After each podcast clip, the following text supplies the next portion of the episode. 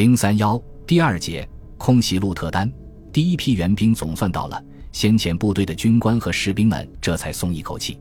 戈尔芬率领这个连越过马斯河，来到北面的桥头堡。如果再晚一个钟头，恐怕就过不去了。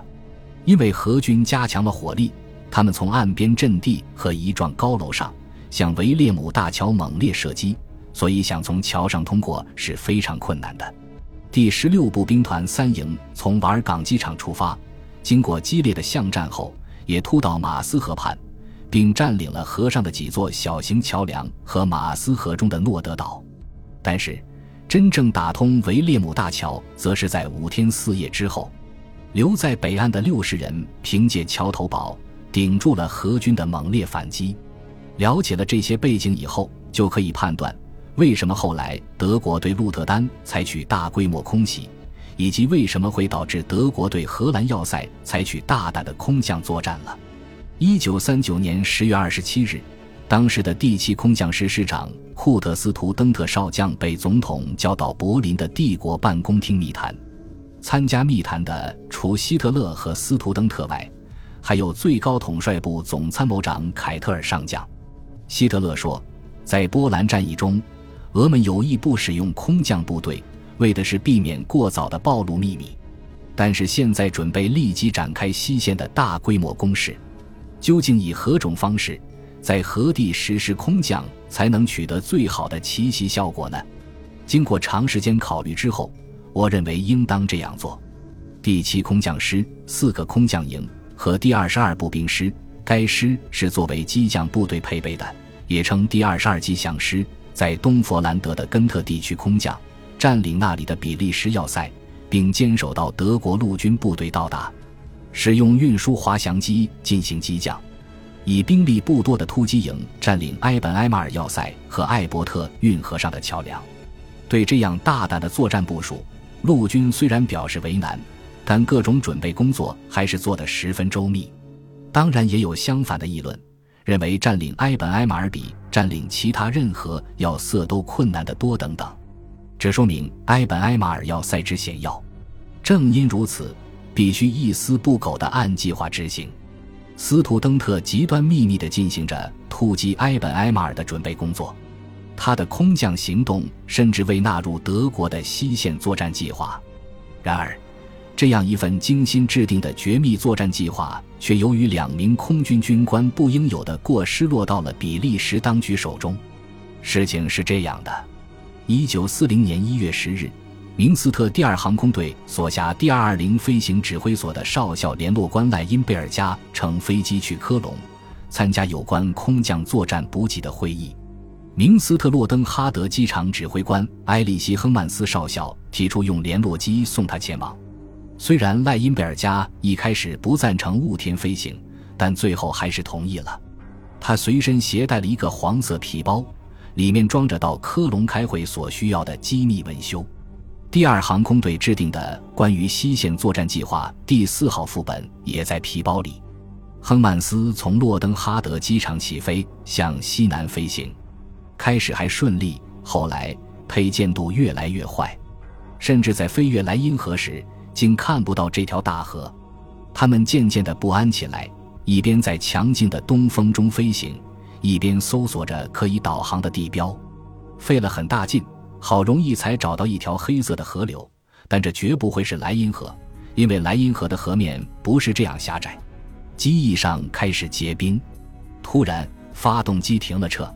不迫降不行了，亨曼斯驾驶着飞机躲过两棵大树后，在田野里着陆，不巧摸到一个上岗上。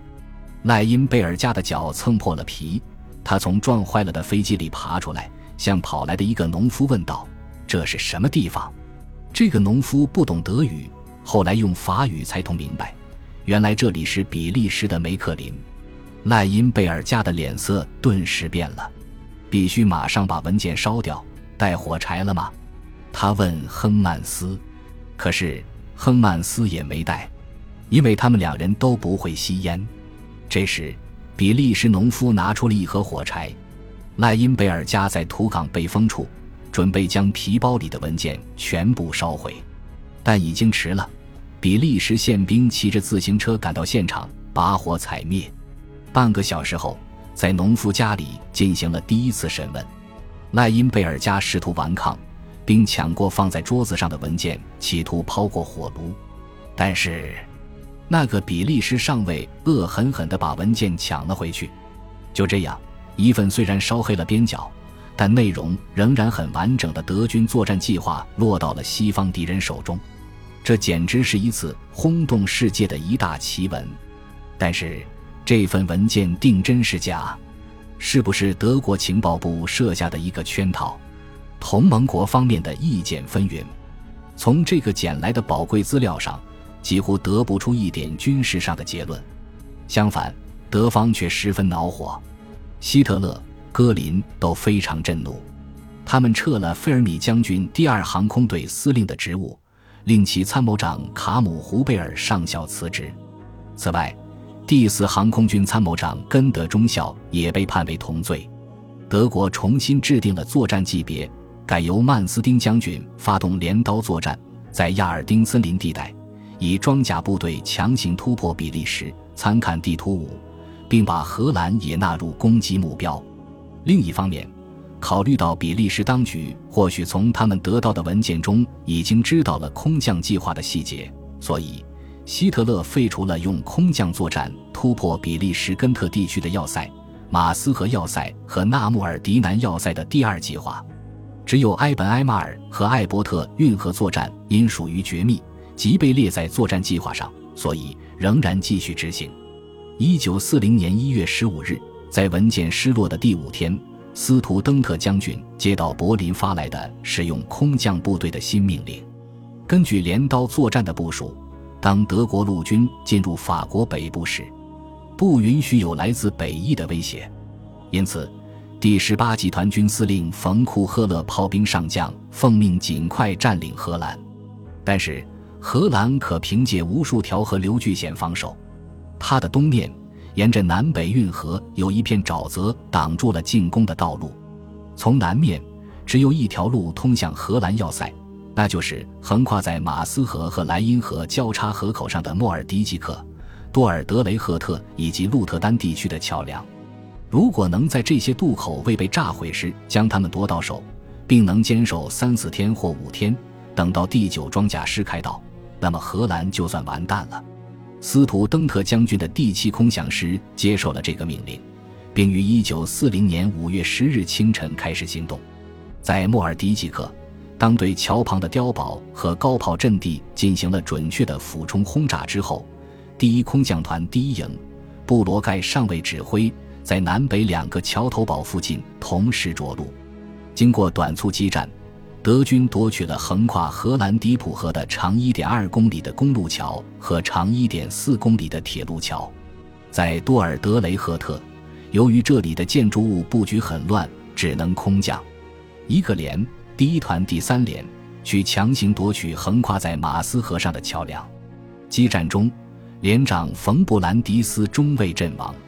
荷军经过猛烈的反击，又夺回了铁路桥，于是。布劳尔上校率领的第一空降团主力和在瓦尔港机场机降的第十六步兵团第一营，介入了持续三天的多尔德雷赫特争夺战。在鹿特丹，如前所述，德军占领了瓦尔港机场。第十六步兵团第三营，冯科尔蒂兹中校指挥和固守在北岸桥头堡里的六十名伞兵击退了荷军的反击，守住了北岸桥头堡以及马斯河上的每一座桥梁。到此为止，对荷兰要塞的空降作战已经充满了希望。德军的小股兵力在各处进行着激烈的防御战，并确保了桥梁的安全。现在只等第九装甲师北进了。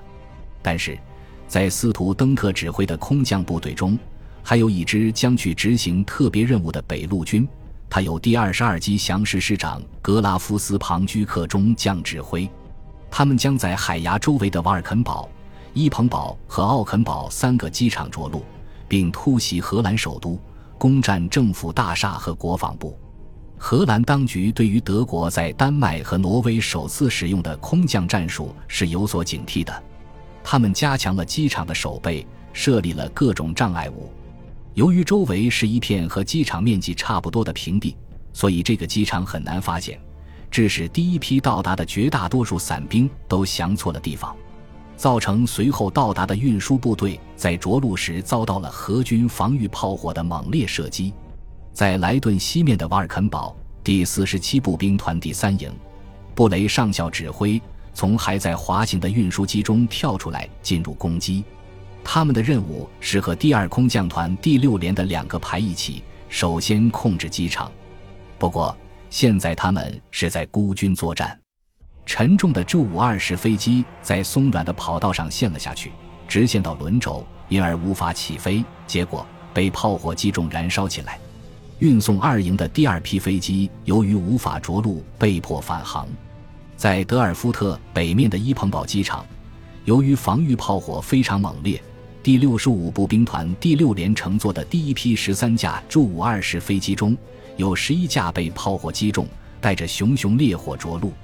这些被浓烟烈火包围的飞机纷纷撞在跑道的路障上，幸存的士兵也只能在短暂时间内抵挡一下优势的敌人。本集播放完毕，感谢您的收听，喜欢请订阅加关注，主页有更多精彩内容。